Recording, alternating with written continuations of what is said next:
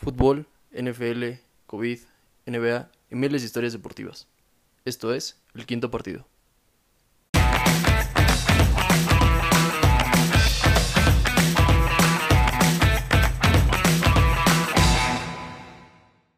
Les voy a contar primero que nada cómo nace esta idea, cómo es el origen de este nuevo podcast.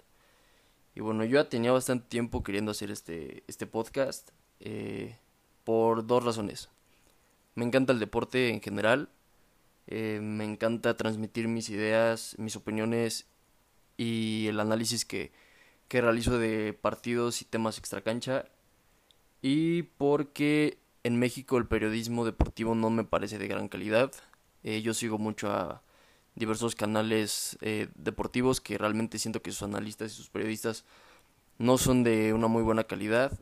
Y porque me inspiré de, de personas independientes que se dedican a transmitir eh, el deporte en diversas vías como YouTube y demás. Entonces me inspiré para, para yo también hacer lo mismo y compartir un poco de mis ideas.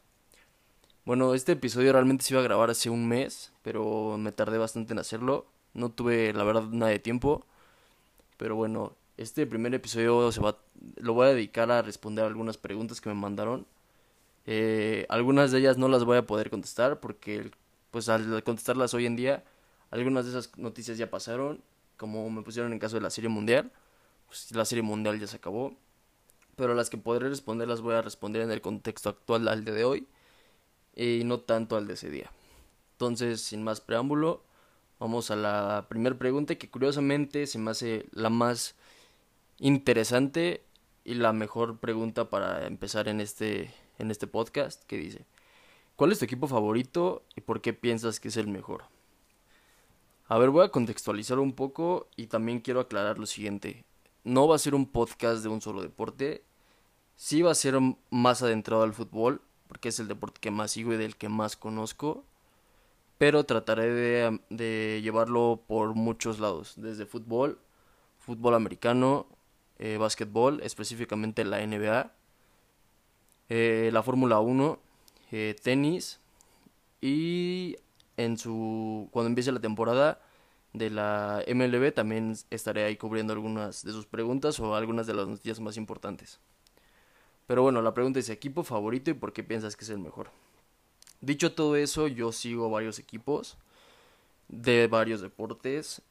Eh, en el béisbol le voy a los Yankees. Creo que no hay que aclarar que los Yankees son el mejor equipo de béisbol de la historia a nivel de títulos y de jugadores y de impacto mediático. Eh, a pesar de que no sigo mucho el béisbol, sí trato de ver los partidos de los Yankees, que año con año me siguen decepcionando que no pueden dar ese pasito a la Serie Mundial. En el fútbol americano, que es un deporte que también sigo con regularidad, le voy a los Gigantes de Nueva York, que hoy le ganaron a las Águilas de Filadelfia. Eh, le voy a los Gigantes por Villamelón básicamente el primer Super Bowl del que tengo memoria. Bueno, el primero que tengo memoria, pero del que recuerdo haber visto y entendido el deporte como tal y disfrutar el partido fue el Super Bowl que los Giants le ganaron a los Patriotas. Desde ahí me hice un villamelón este de, de corazón de los gigantes. He seguido al equipo desde esa vez. He de decir que son muy malos. Si yo supiera que que los gigantes después de ese partido iban a ser una basura de equipo. Probablemente no lo hubiera seguido, pero no me arrepiento. De verdad, a veces los gigantes me dan unas sorpresas muy grandes, como ganarle a los vaqueros, o, a veces ganarle a las águilas, o destruir quinielas, pero de ahí en fuera no son un gran equipo, pero, pero son mi equipo y los voy a seguir sin importar qué. Y en el fútbol le voy a... Bueno, primero el básquetbol en el básquetbol me pasa lo mismo que con los gigantes. Luego a los Knicks de Nueva York. Eh, no le voy porque los haya visto ganar un campeonato. Realmente los Knicks no ganan campeonatos. Ni siquiera ganan partidos. Eh, le voy a los Knicks porque el primer partido que vi, igual eh, que tengo memoria, memoria buena, fue un partido de los Knicks cuando Carmelo Anthony estaba en su prime jugando para ellos. Y desde entonces el equipo no ha hecho nada. Eh, no espero que haga nada realmente, pero los voy a seguir apoyando. Siguen siendo un equipo importante y mediático. Eh, son uno de los, creo que 10 equipos más valiosos de, del mundo. No entiendo por qué si no hace nada, pero, pero también estoy apoyándolos. Y ahora, ahora entrándome al fútbol, me gusta River Plate. Eh, trato de seguir sus partidos, pero me gusta River. Me gusta Liverpool. Eh, a Liverpool sí le voy desde hace tiempo, pero no es el equipo al que siga apasionadamente, pero sí me gusta apoyar a Liverpool. En México le voy a la América y en parte a los Pumas. Antes era más de los Pumas. Eh, no recuerdo bien por qué le iba a los Pumas, simplemente le iba a los Pumas. Y siempre tuve como esa idea de, ah, yo le voy a los Pumas, pero nunca supe bien por qué le iba a los Pumas. Entonces como que había veces que el equipo me valía y cuando ganaba lo apoyaba y cuando perdía me daba igual. Eh, y le voy a la América por diversos motivos. Eh, una es mi familia. Eh, varios miembros de mi familia son americanistas y había veces que tenía que soportar ver jugar a la América. la segunda es mi padrino, él es americanista de corazón y gracias a él realmente fue que pude entender lo que significa el América a términos de grandeza y lo que es el América y me sentí con una idea de pertenencia más grande al Club América que a los Pumas. No digo que ya no le voy a los Pumas, todavía le tengo cariño al equipo, pero sí ya de hace años soy mucho más del América y soy un americanista 100%. Pero el equipo que de verdad apoyo y que sonará muy mamador es al Real Madrid. El Real Madrid es el club más grande de la historia, no lo digo yo, lo dice la FIFA el Real Madrid ganó el premio al mejor club del siglo XX. Eh, por obvias razones es un título que solo el Madrid tiene. Eh, es el equipo, no es el equipo más ganador eh, a nivel de títulos del mundo. Realmente el Barcelona tiene más títulos que el Madrid. Pero el Madrid tiene títulos de más peso, de más importancia y de más historia.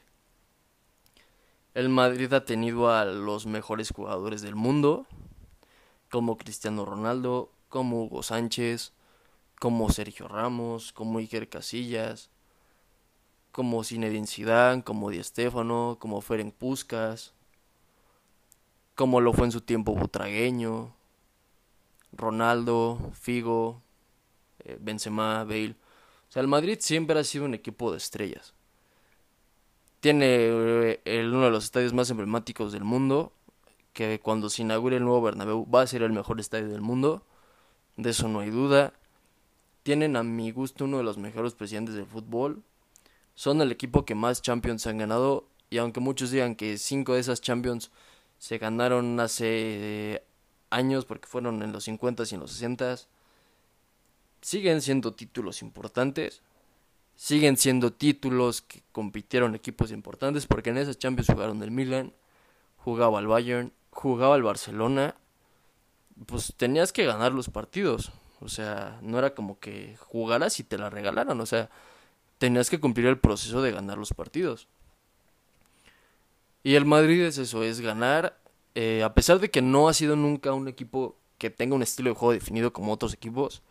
Por ejemplo, el Barça, el juego de posesión, el juego de, de pase, de idear el Madrid no ha tenido un juego así, tampoco ha tenido un juego a la italiana de 1-0 y nos tiramos para atrás o ha tenido un juego vertical.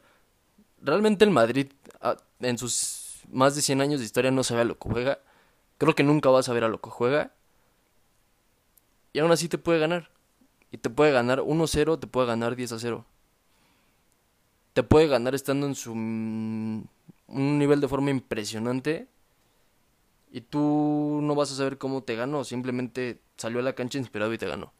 Y puedes encontrarte un Madrid que esté peleando por el descenso y si ese el Madrid quiere jugar bien, te va a dar un partidazo y te va a ganar. Se ha demostrado eso más en los últimos años. Pero sí es un equipo muy ganador, muy importante, con mucho peso, que siempre va a existir esa polémica de es que lo ayudan los árbitros. Es que en la época de Franco, el Madrid ganó por él es que el VAR lo ayuda. Es que Florentino tiene manipulada la UEFA. Podrá ser cierto algunas de esas cosas. No compro todos los argumentos. Sí existe mucho ese argumento de es que Franco, cuando era dictador de España, el Madrid ganaba. No es así. Realmente, Franco nunca influyó en la historia del Madrid. Es un argumento muy pobre que mucha gente en España dice en específico la gente de Barcelona, que muchos de los fans del Barcelona actuales no saben que el club iba a desaparecer porque estaba en bancarrota, el club no tenía ni un euro. Eh, y Franco lo salvó. Realmente Franco levantó al club. Y se siguen basando, siguen pensando que Franco era el jeque del Madrid. Que sí, últimamente el VAR los ha apoyado, no hay duda de eso, hay que ser críticos. El VAR apoya un poco más al Madrid. Eh, independientemente de que sea por reglamento o por una mano negra que esté ahí. Sí es cierto que ha pasado eso. Sí es cierto que en los tiempos de que no había VAR, el Madrid era apoyado o se le favorecía en temas arbitrales, pero no era el único equipo.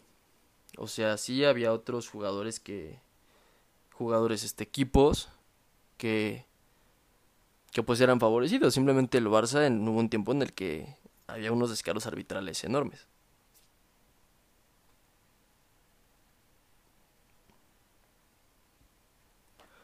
Pero bueno, eh, ha sido el equipo que más jugadores con ganadores de balón de oro ha tenido como el Cristiano Ronaldo, que a mi punto de vista es el mejor jugador de la historia junto a Messi, no pongo uno encima del otro al que a mi gusto ha tenido al mejor portero del mundo y de la historia como lo es Iker Casillas.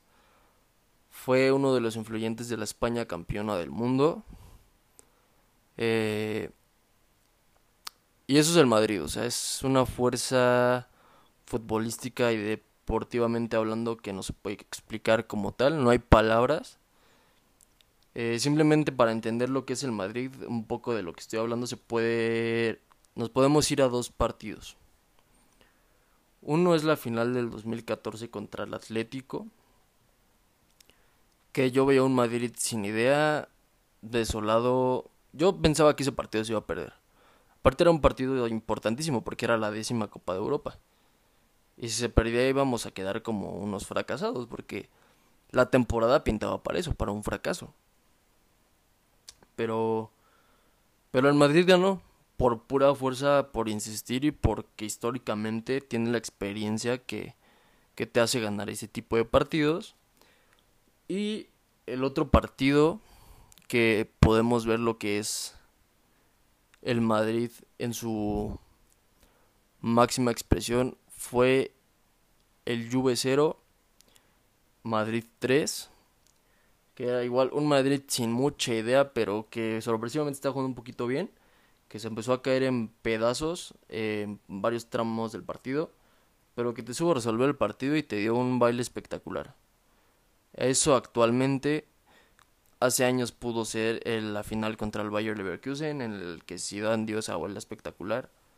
Pero pues eso eso es el Madrid, o sea, no yo creo que hay muchos clubes que se lo pueden acercar, contados como puede ser el Manchester United, el Bayern de Múnich y el Milan, los más cercanos. Pero el Madrid come solo y come en la mesa del rey. Punto.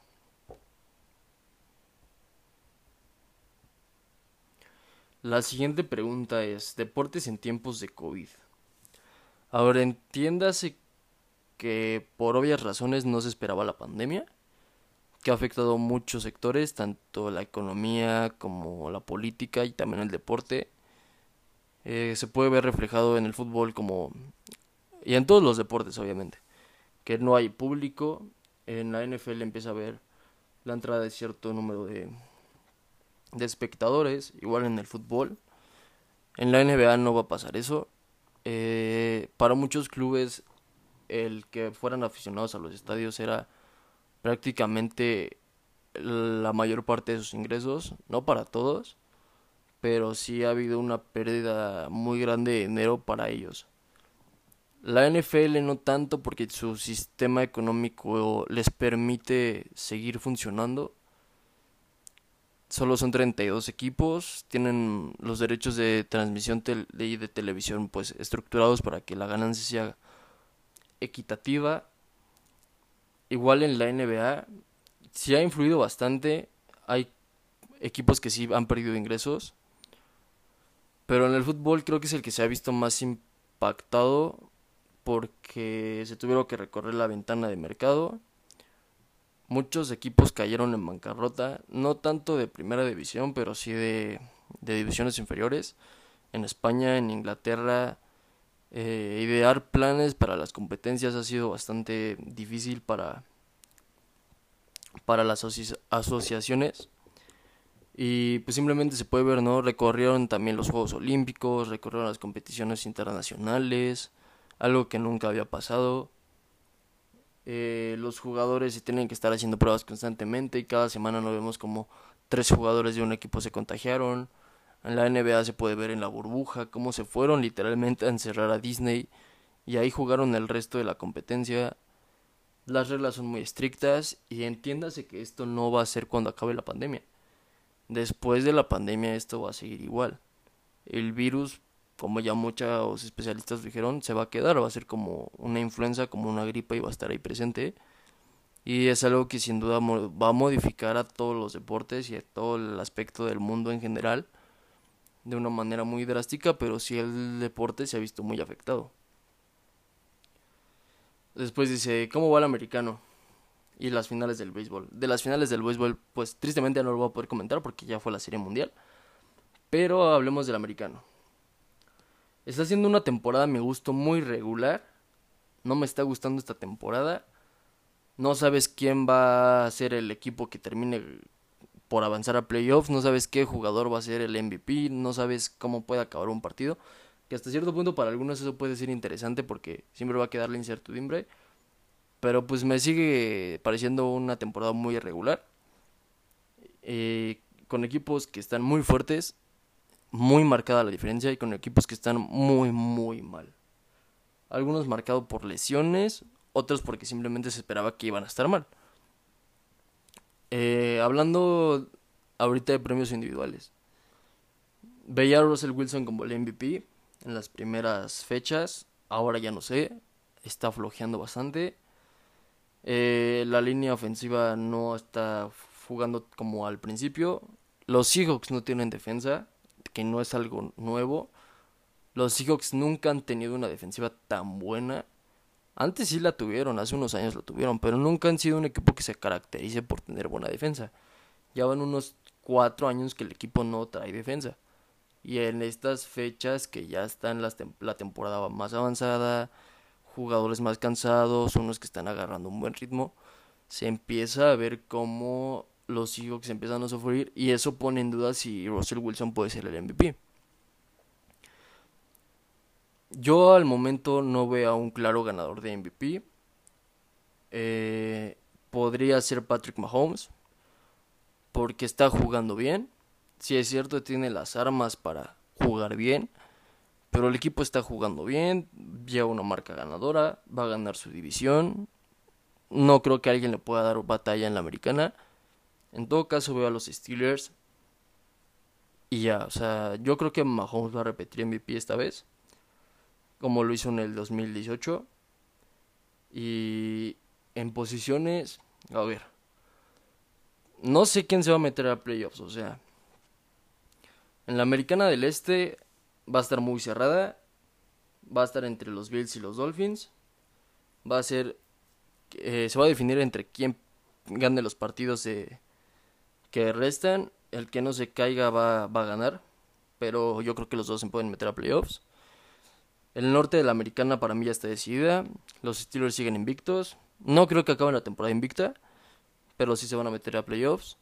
No veo a su división siendo una edición peleada.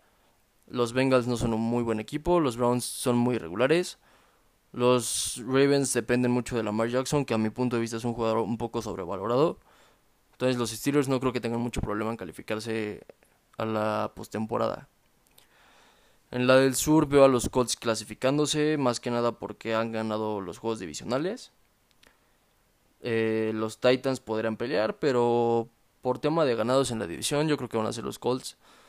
Y también por su defensa. Philip Rivers no es un coreback que deba seguir jugando. Y todo lo que vayan a hacer los Colts debe ser por su defensa. Y ha sido por su defensa. En el oeste del americano no hay dudas. Van a ser los jefes de Kansas City.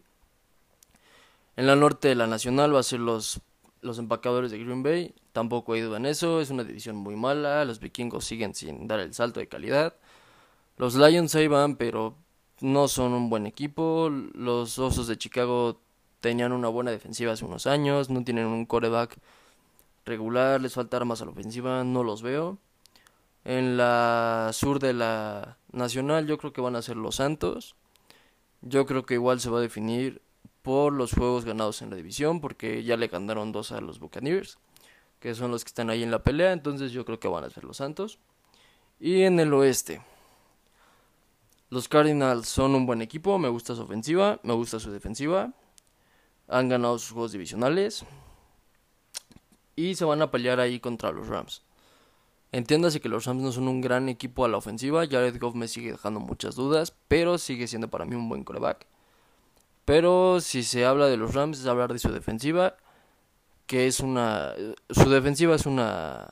Es una máquina demoledora. O sea, podría ser sin problema, yo creo que la mejor defensiva actualmente. Pero igual ahí va a estar la pelea entre ellos dos. Los Seahawks la veo muy difícil. Eh, no me gusta su defensa para nada, ya lo dije. Russell Wilson se empieza a pagar.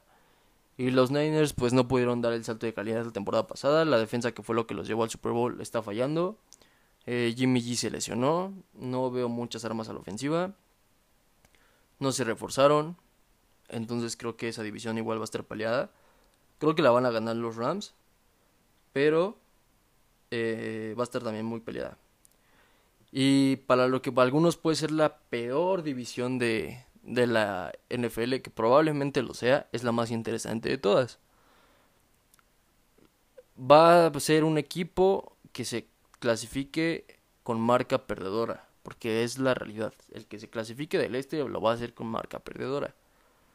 Yo no veo a los vaqueros levantando.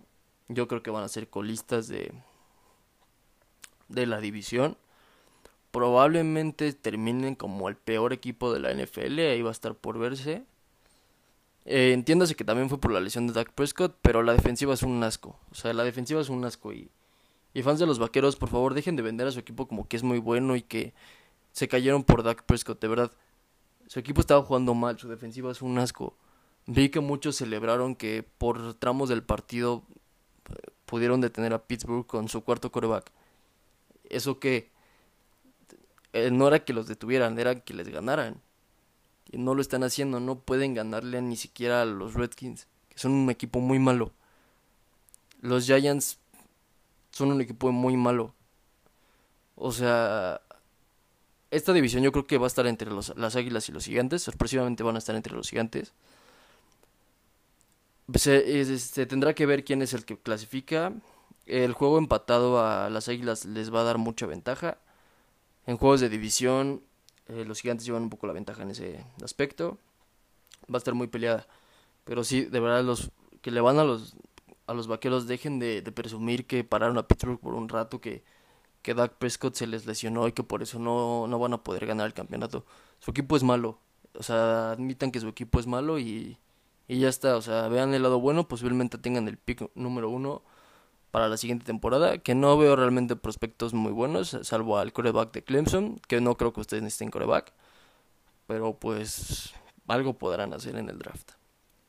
Y pasando a la siguiente pregunta, que dice, habla de Ronaldo el fenómeno.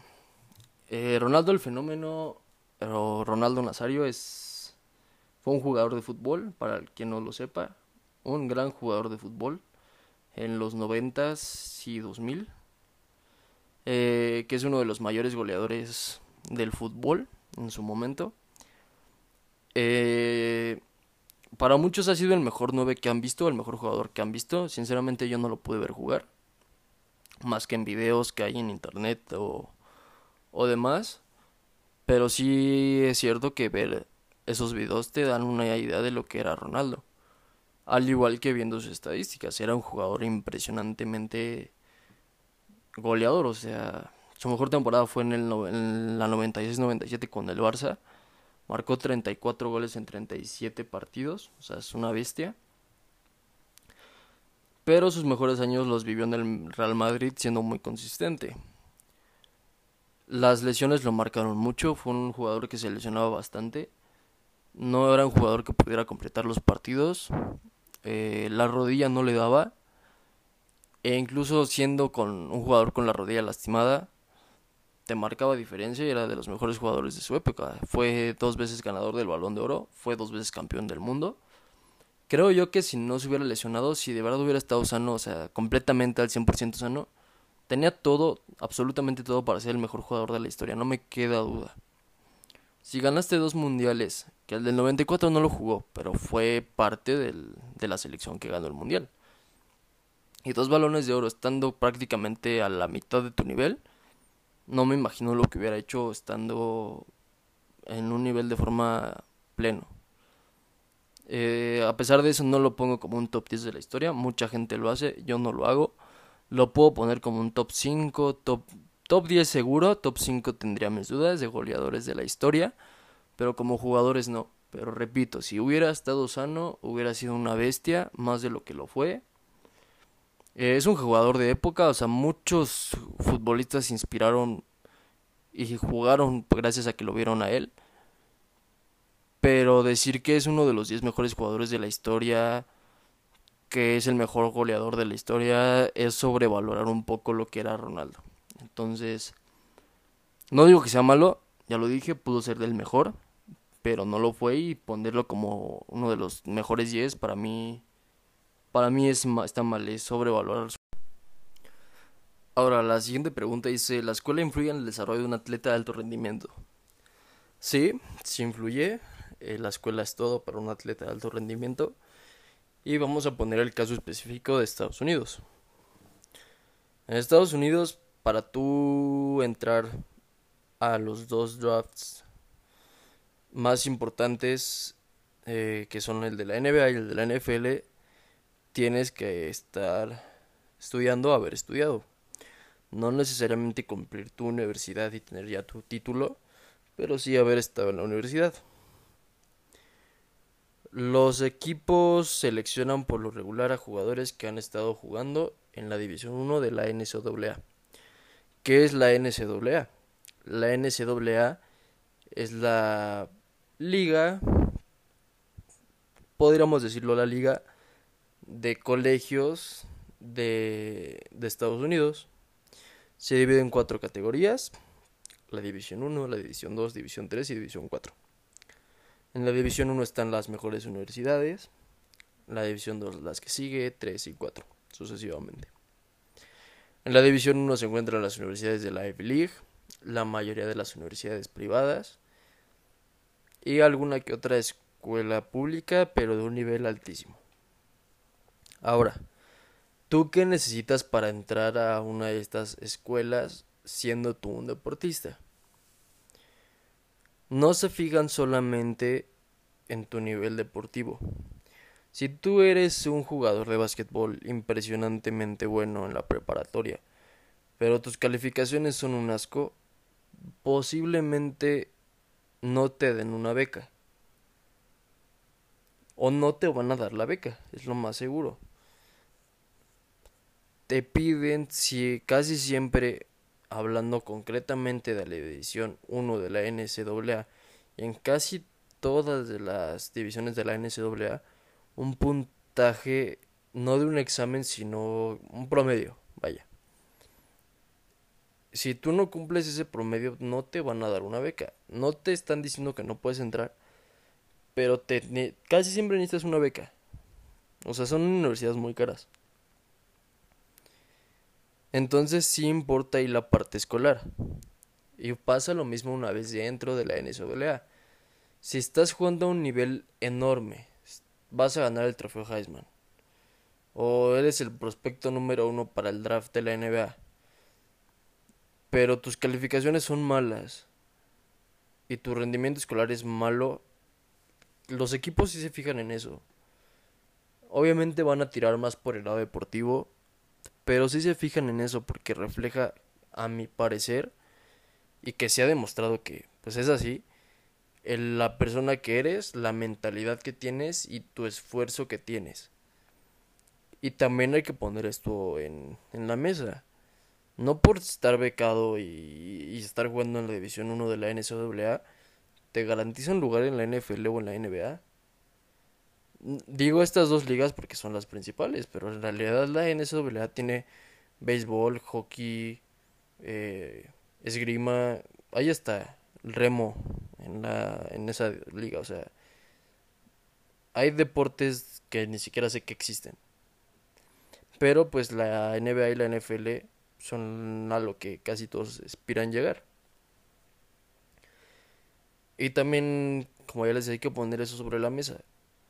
Si tú estás becado en una de esas universidades y estás jugando en su equipo deportivo y no llegas al draft, si al final lo que se esperaba de ti en el nivel deportivo no era lo que se pensaba en un inicio y no llegas a jugar en la NBA, no llegas a jugar en la NFL, ¿qué pasa? Te están garantizando una educación universitaria.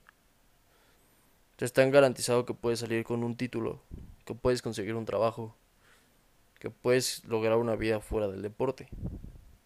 Entonces también esa parte es muy importante y los equipos sí se fijan también mucho en, el aspecto escolar. Entonces sí, sí es bastante importante la escuela para un atleta.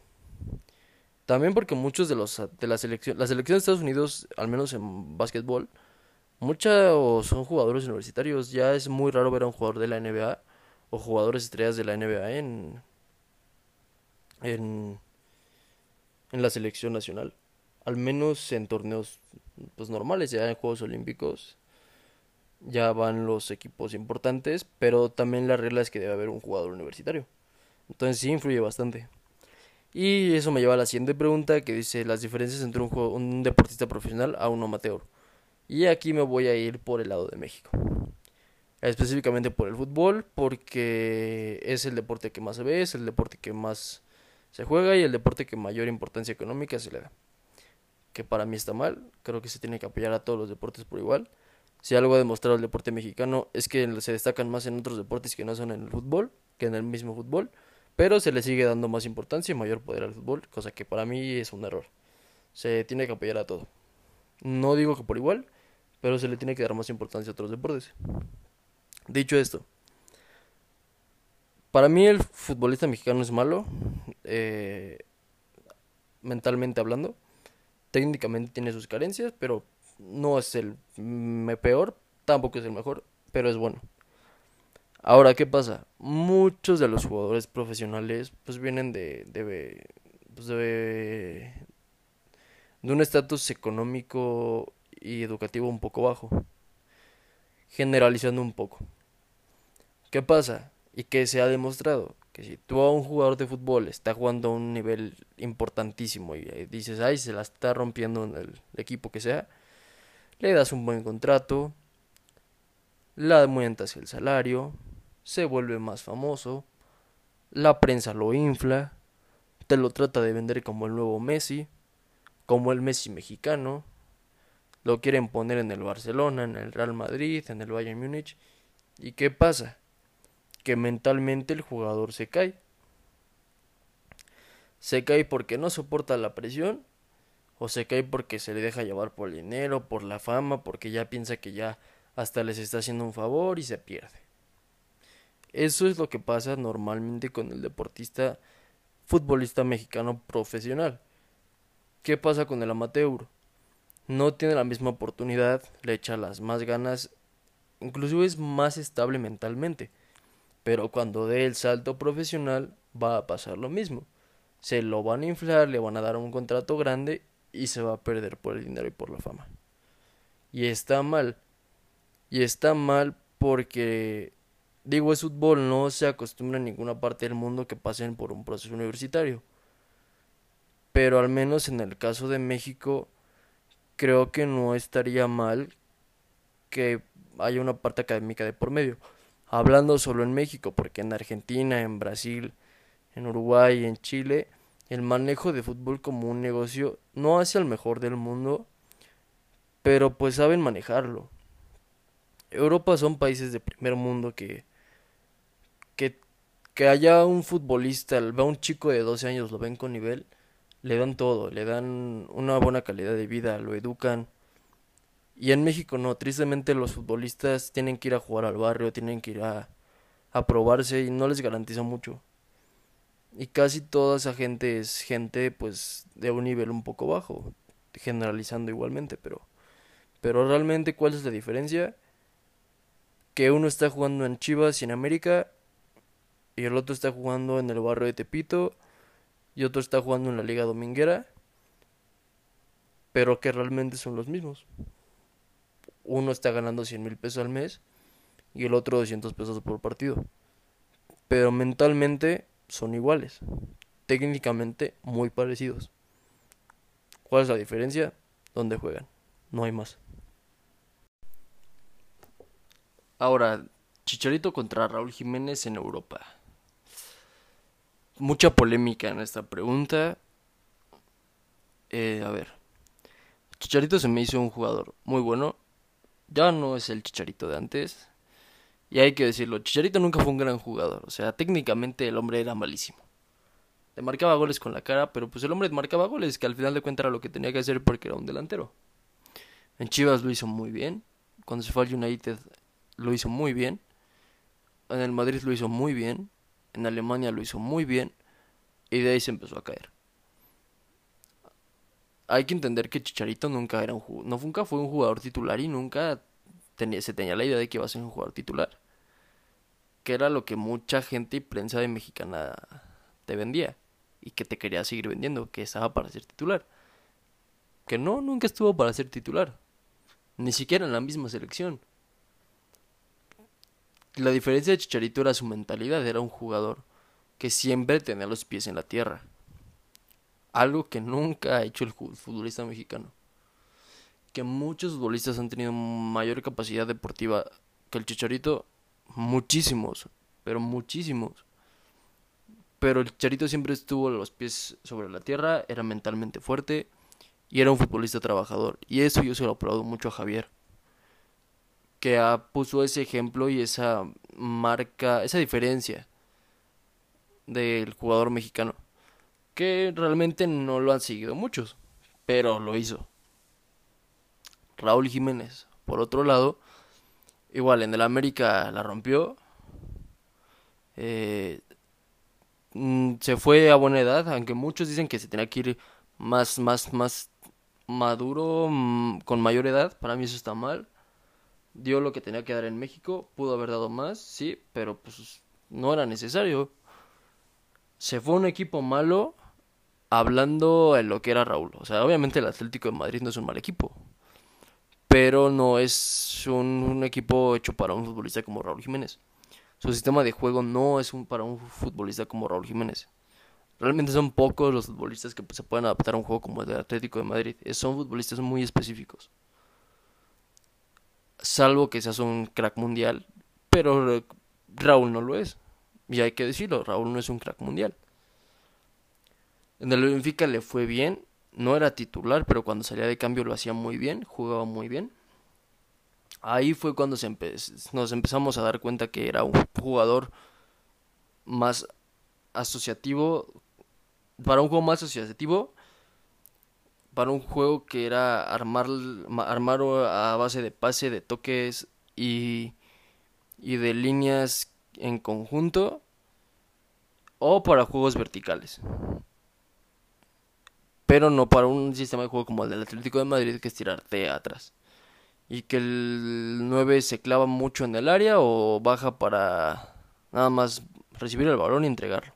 Que así lo puede hacer Raúl, pero pues no, no es lo que necesitaba el Atlético. Y es lo que sigue el Atlético sufriendo. No tiene un 9 y, y no lo ha tenido porque realmente la función del Atlético de Madrid para un 9 sigue sin saberse. Ahora, en equipos, pues es mucho mejor el Chicharito. Eh, jugó en el Manchester United, jugó una final de Champions. Fue titular en esa final de Champions. Eh, marcó una buena cantidad de goles desde la banca, nunca fue titular, ganó Premier League. Mm, en el Real Madrid pues marcó un gol importante ante el Atlético, se marcó dos golazos ante el Depor y no hizo más, más. O sea, no, no se esperaba otra cosa de él. En Alemania le fue muy bien, mostró un gran nivel, se acopló al estilo de juego y se demostró que el Chicharito no está para un equipo de primera línea, sino más para uno de segunda o de tercera línea en lo alto. El problema fue que se empezó a subir la fama, se empezó a sobrevalorar, pensó que estaba muy en muy buen nivel, que lo estaba. Y pasó lo de siempre con el futbolista mexicano, se cayó. Se quiso ir al West Ham a probarse otra vez a la Premier League, ahora en un equipo en el que puede ser titular. Pero en la Premier League nunca tienes una titular, un puesto en la titular garantizado porque es la liga más competitiva del mundo. En el Sevilla le fue muy mal, en el Galaxy no está haciendo nada y para mí su carrera ya se acabó. Fue un muy buen futbolista, marcó muchos goles en Europa, más de los que tenía que haber marcado, pero técnicamente el hombre era muy pobre. Su fortaleza siempre fue la mentalidad, pero futbolísticamente hablando el hombre era muy pobre. Y Raúl Jiménez lo está haciendo muy bien en un equipo de segunda línea en la Premier, que ya es una calidad muy alta, muy importante en Europa y en el mundo. Va a seguir marcando goles. Yo sí veo a Raúl sin problema en un equipo más grande. Yo sí lo podría ver sin problema jugando en un Manchester United actualmente, en un United actual en un Arsenal actual, no me sería raro, no se me haría raro que, pudiera jugar en el Barça, porque el Barça necesita un 9 y tiene nivel. Ahora el problema es no se sabe si Raúl puede dar ese salto de calidad. Yo si fuera él me quedaba en el, en el, en el Wolverhampton. Creo que lo está haciendo muy bien. Creo que la Premier es la liga indicada para él. Y a la larga me parece que no va a poder igualar los números de Javier en términos de goles y demás. Pero que va a ser un mayor futbolista que él, lo está haciendo y creo que lo va a hacer. Y ahora sí, ya pasando con las últimas preguntas. Me pusieron jugadores inflados. Me la pusieron esta pregunta tres veces. Eh, en la portería pondría sin duda alguna Jordan Pickford. Eh, no es un mal portero, pero no tiene el nivel como, como muchos lo quieren vender. Es un mal portero con los pies. Es pésimo jugando con los pies. Y, y es la es el claro ejemplo de que esta generación dorada de Inglaterra le falta un portero porque no hay con quién. Y es un portero que le da para ser titular en equipos medianos o casi tirando a descenso, pero no en un equipo élite. Es un jugador muy inflado. En defensa yo pondría a David Luis y a Thiago Silva. Se me hacen dos defensas espantosos. Son muy malos, son defensas centrales que no saben defender. David Luis se cree un delantero, eh, no me gusta cómo juega, eh, no sabe leer eh, a los delanteros, es malo para marcar, se hace bolas con el balón, es muy malo. O sea, David Luis, para entender a David Luis nos podemos remontar al Brasil 1, Alemania 7. Sin problemas, 5 de los 7 goles de Alemania fueron culpa de David Luis. Y Thiago Silva en su momento fue un buen central, pero ahora ya no le da. Es lento, igual se hace bolas con los pies. Ya, ya no tiene un nivel físico tan importante y se entiende que lo de Thiago Silva es más por temas físicos y edades que por niveles futbolísticos, pero, pero igual para ser un defensa que siga jugando en, en la élite ya, ya no le da. En medios yo pondría a Paul Pogba, no es un mal jugador, simplemente es un jugador que necesita estar muy bien acompañado.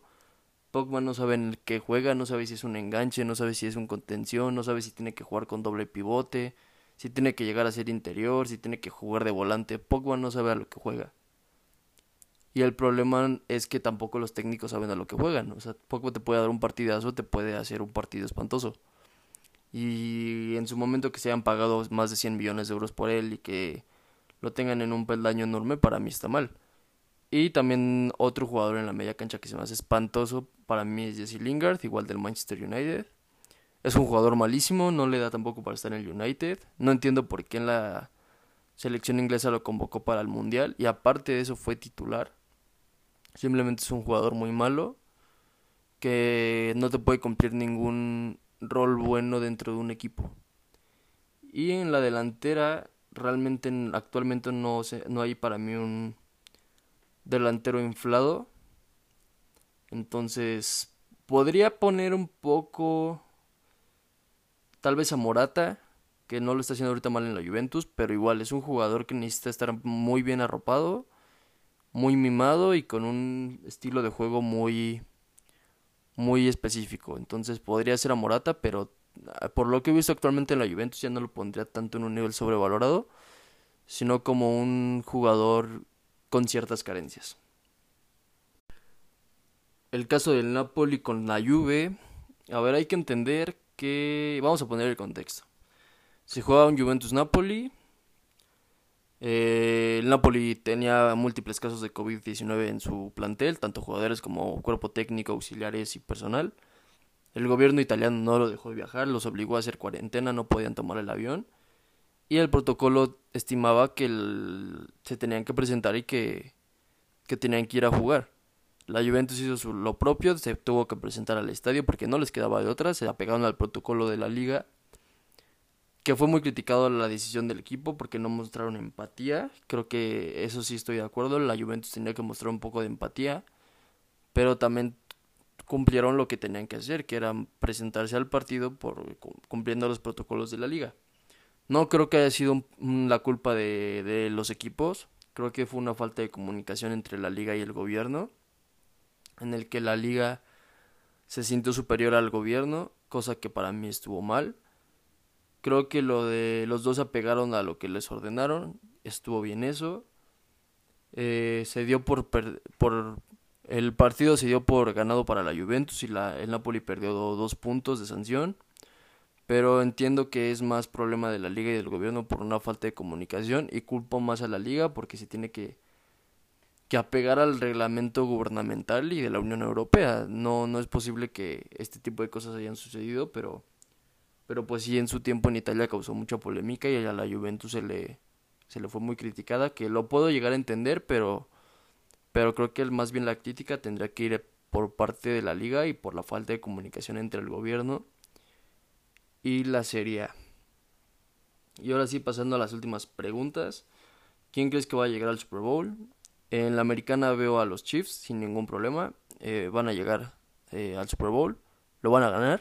Desde ahorita estoy diciendo que lo van a ganar. No veo quién les haga competencia. Es un equipo muy bien armado en todas sus líneas, en todas sus posiciones. Tienen probablemente al mejor coreback de la liga, al mejor ala cerrada de la liga, a uno de los mejores cuerpos de corredores de la liga.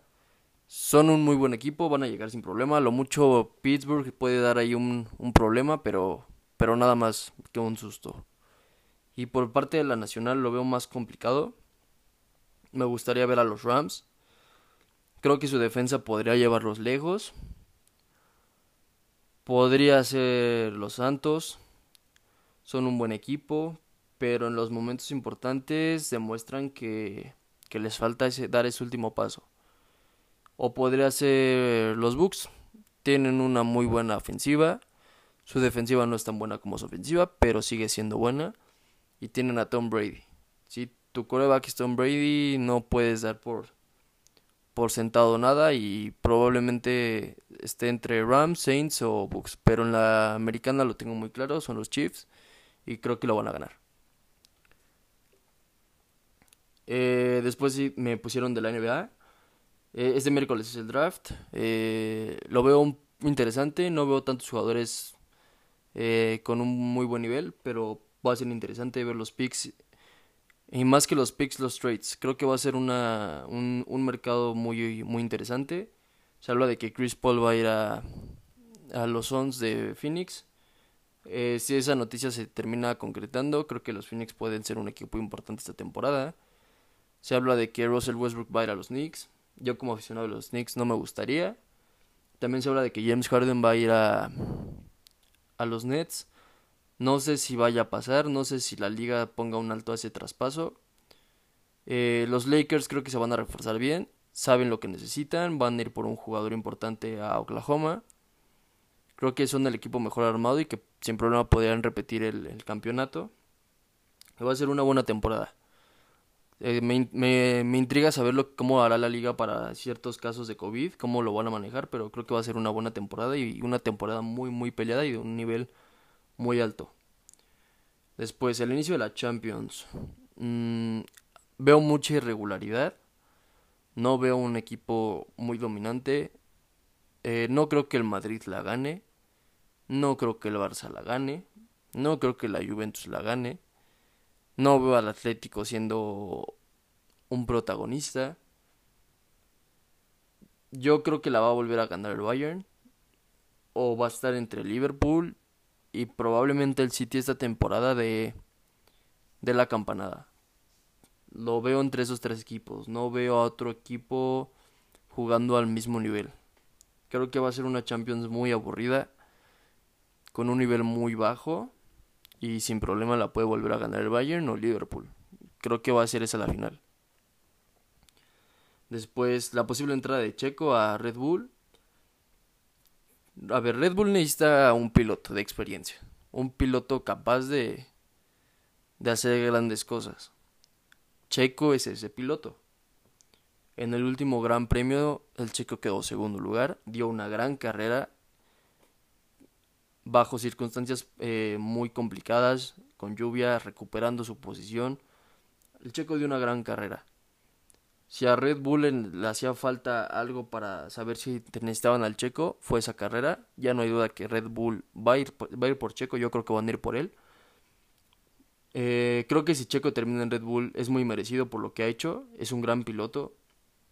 Incluso creo que si termina yéndose a Red Bull la siguiente temporada podría quedar entre los cinco primeros de, de la competición. No me aventaría a decir que entre los tres primeros.